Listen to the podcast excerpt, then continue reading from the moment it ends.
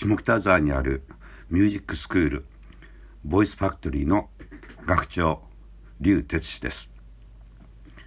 えー、今日はですね、えー、ボイトリのお話は今日はちょっと一旦置きまして、えー、前回お話ししたアイドというバンドをねの1972年3年にあたりのお話だったんですけど、えー、前回お話したのはあの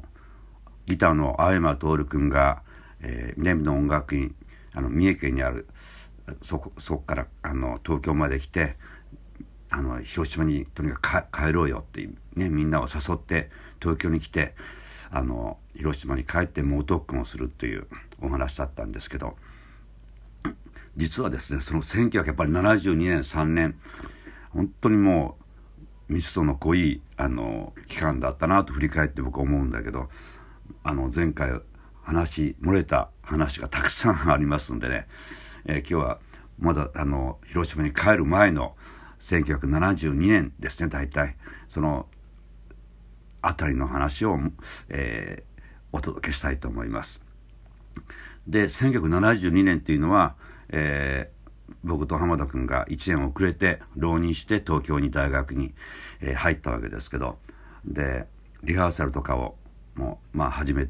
始め東京でみんな4人でね、えー、始めたんですけど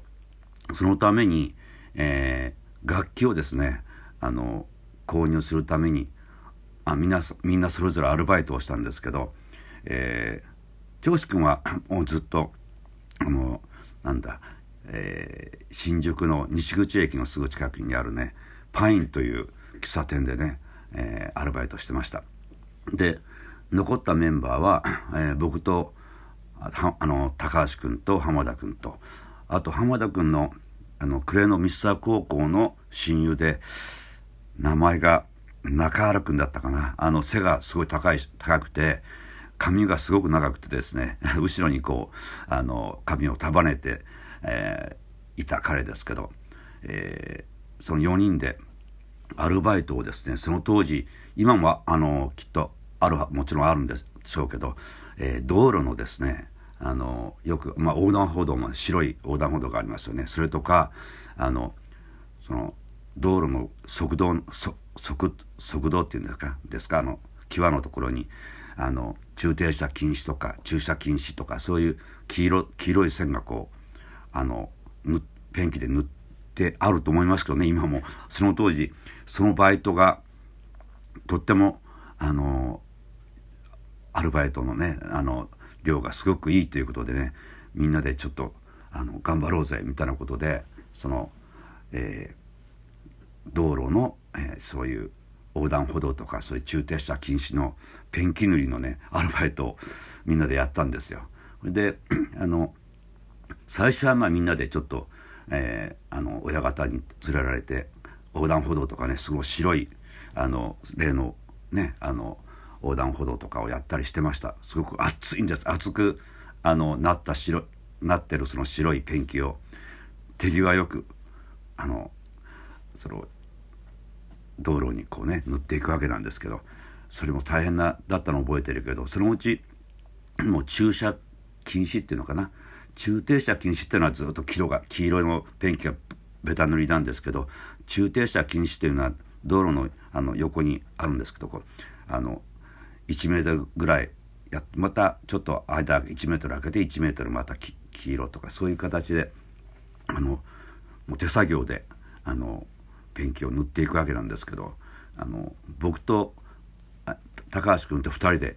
あのペアっていうかコンビでいつも回ってました。で浜田君はきっとその中原君と一緒に回ったんだと思うんですけど、えー、僕はまあ とにかくいつも、えー、高橋君と一緒だったんですけど、えー、一浪してたわけですけどその高校出てすぐの時に春休みに一応免許を車の免許を広島で取ってたんですね。で1年間全然運転してなしたかしてなかったんだけどそのアルバイトを東京に来て、えー、ね、きっと 5, 月6月ぐらいだったんじゃないかと思うんですけどあの初めて、えー、軽トラックあの僕が運転して助手席に高橋君を乗せてねまあいろんなとこ行きましたよ。あの今あの水道橋のあの東京ドームがある辺りの周りの、えー、道路沿いは2人でずっとやったしよくねあの会社が親方のその会社がきっとあれなんだろうねあれは。な埼玉県の方なんだよね。あのカンパチの西新井とかいうとこもっと先の行った辺りのとこだったと思いますけど。よくカンカンパチとかもあの軽トラックですよ。あのちっこい。それに乗って、えー、2人でね頑張ってましたけど。まあその時のエピソードっていうのはね実は車に関してはちょっとまた改めて、えー、私あのその時頑張って車運転したんですけどいろいろいろいろあったんですね僕。でそれでもう今ペーパードライバーっていう形で全然運転してないんだけど。まあその話はちょっとまたあの折を見てお話したいと思います。で、えー、浜田君たちはグルあのその2人でまた違うとこでやったんだと思うんですけどで面白いエピソードとしてはですねでまあある期間アルバイトをしてお金が結構貯めて、まあ、楽器を買おうとみんな頑張ったわけですけど辞める時にあのその親方がですね、えー、浜田翔吾君にですね「お前は見込みがあるからうちのこの本当に会社って言っても本当にあの10人もいないぐらいの会社なんですけどあのぜひあの残ってくれないかってね親方がね本当真剣にあの言ってたのをね僕よく覚えてるんですけどだから面白いなと思って まあそこでもちろん浜田君もねあの丁重にお断りしてたんですけどだからどういうところあのその親方が気に入ったのか僕わからないですけどまあ想像するにきっとなんかすごくもちもちろん真面目だしクレバーだしでなんかいろんなあのことをあのあのいいことを言ってたんじゃないですかねきっとね。もっとこうしたらいいんじゃないですかとかわからないですよ想像だけどね。だからまああの一つあのこれはどこでも聞けないような話話だと思うけどあある意味あの未来をあの何やってもあの頑張ってねあの評価をいただける人だったんじゃないかなっていう感じは僕は僕なりにあの面白いなと思って、えー、思い出したエピソードですね。でまあまあ、それも、えー、そういうことであのアルバイトはで長司君もさっき話したようにあの彼はもう独自にずっとあの新宿駅の小田急ハルクがあるところから西武新宿靖国通りに向かったすぐ手前の左側にあったんですけどねパインという、まあ、本当にあの細長い縦に高いビルの喫茶店にねアルバイトしてました。よく僕もあの彼と彼が仕事終わる頃にねあのその喫茶店に行って終わってから2人で、まあ、いろんな行動をしてたのを覚えてますけどもうそこのそこのパインっていう喫茶店が本当狭くて で4階まであるんですよ。で階段ででもう常識がねもうお客さんが来たらそれを1階の人もいるけど4階まで案内してでまたなんかそのあのいろいろ飲み物ができたら2階だったかな。そこであの調整しても行ったり来たりしてねものすごい彼は彼ですごくまあ真面目っていうかすごいバリバリにあのあのなかなかあそこまでねあの、えー、普通の人だったら弱音なんか生えてしまうぐらいハードなアルバイトだったと思うんだけど、えー、それもすごいすごいなと思って僕あの思い出すと、えー、そんなシーンがね蘇ってきますけど。であの前回お話したようにねあのそれぞれの大学とかアパートとか行っていたんですけどそういえば僕は僕自身のアパートはですねあのまあその新宿西口からちょっと行ったところなんだけど青梅街道沿いをずっと行くと左手に新宿西口警察今でもあると思うんですけどね。でもう少し先に行くと東京医大とかあの病院がね大学病院がありますけどそのちょうど中間ぐらいでところところを左に路地に入ったところにで2 3 0 0ル入った右手のアパート。もう本当に4畳半一間でね、えー、風呂なしトイレ共同本当にもう昔の本当にあのあれですよかぐや姫じゃないけど赤ちょうちの世界っていうかな。本当に風呂ないからあの銭湯に行ってましたよね。だからでそういうとこにあの暮らしてて。電話って言ったらあの広島から両親が電話が来ると大家さんが下におばあちゃんが住んでて「あの山崎さん」とか言ってね。よくあの映画のシーンに昔ね出てきそうだけど呼び出していただいて。みたいなそんな時代だったんですけど、えー、ある時あのみんなもちろんあの浜田君も長司君もあのアパートに訪ねてきてくれてたんだけど長司君が来て来てくれてたですね夜中におそらくまあそのアパートに寝たんだと思うんだけどその青梅僕のところをこう路地から出て青梅街道に出たところのあの端のお店がもう夜中もう熱詰まってる頃にあの消防カンカンカンとかすごいななってなんだろうと思って見に行ったらもうものすごい火がね あの2階から出ててまあ長州君もだからもう覚えてると思うんですけどもうすごくあんなあのすごく近くで火の手の上がる火事を見たのは後にも先にもあのなかなかあのないと思いますけど、まあ、そんなこともあったりしたのをちょっとね思い出してました。でまあアイドっていうのはねそもそも、えー、浜田君が命名したんですあのグルクスは僕が命名したって言いましたけどアイドっていうのはあのその当時栗田勇という人の脚本で官能の世界の映画があのあったんですね。でそれでまあなんか、まあ、響きっていうかそのちょっとこうなかなかない感じの愛のやつやっこと書く確かにでもすごくねその内容とは全然関係ないけど僕たちのアイドっていうのはあの音楽性は。でも浜田君が気に入ってアイドっていう名前をね、えー、つけたのも、えー、思い出しました。でそれとあとあれですよねあのあいあのみんなギターだったんですよだから最初グルークスも僕と高橋も長司君もみんなギター で最初はなんせ長司君なんてね司会とタンバリンとボーカルみたいなこともあって後にはギタリストになったわけですけど、えー、であの浜田君ももちろんあのクレノミスタ高校でギターでボブ・デランとかその,、ね、あの影響されてギターの弾き語りやってたわけで。さあバンドアイドっていうバンドその1972年にみんな大学東京で揃ってリハーサルを始め始めてあのどうしようってことになってね。であの僕のイメージはじゃんけんをしたような気がするんですよね。でもまあ優先的にそうかな。まあ ギターからベースは意外とであのあのやりやすいわけであの高橋君がベースっていうのが自然スムーズにそうなったんだと思うんですけど一番問題はねドラムとキーボードなんだけど、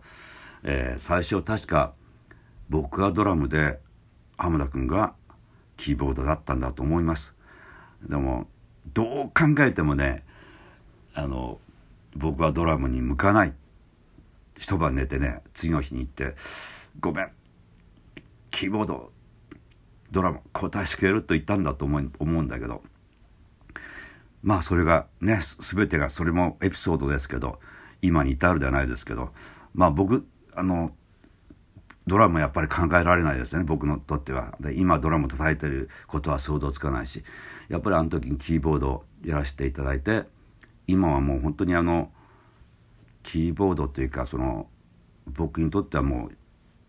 うもともとビートルズがすごく好きでポール・マッカートニーもすごく影響されたしあのその後の、えー、エルトン・ジョンであったりビリー・ジョエルとかねそういう人たちにも全部あのスタイルで今の僕が成り立ってますからあの不思議なあの運命だなと思いますよね。今から思うと。でもまあそういった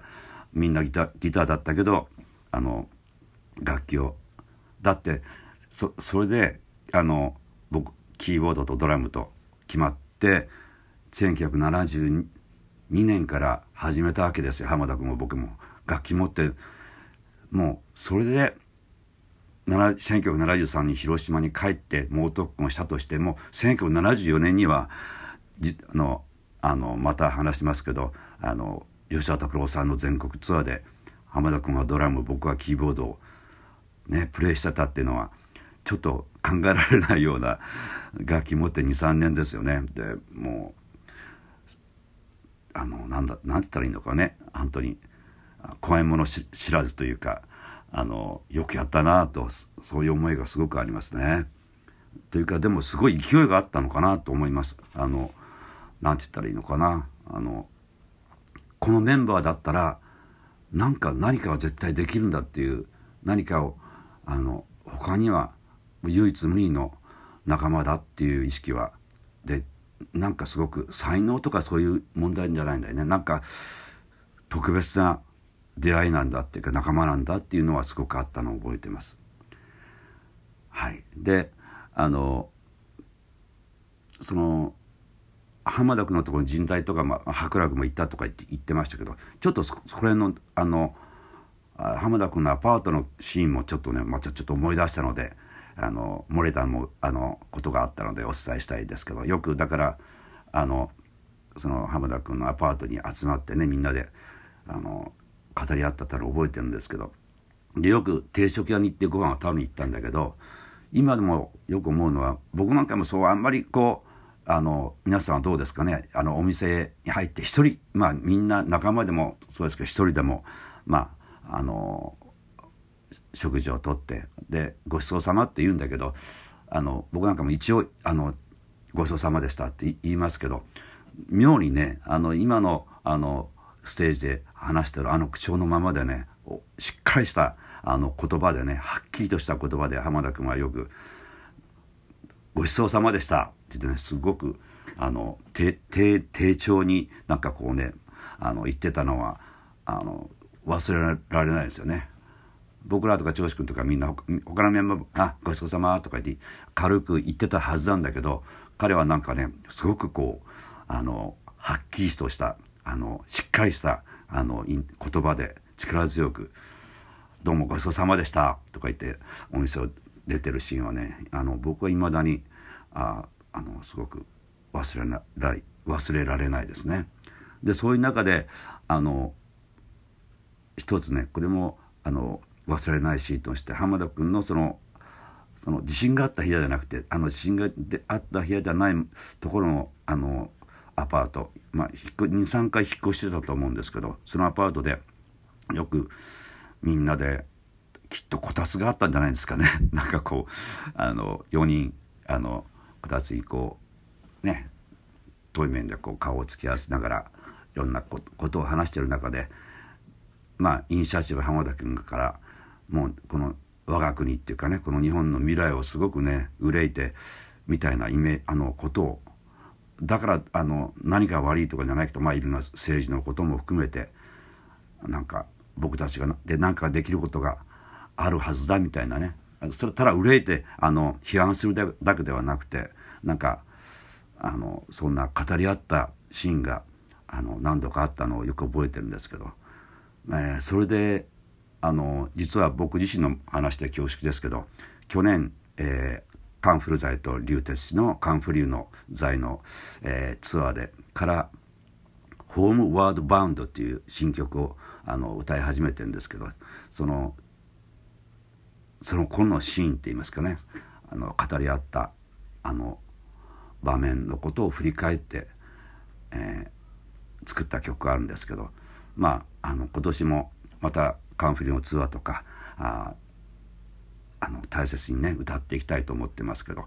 えー、そうだそういった意味でもう長くなりましたけど、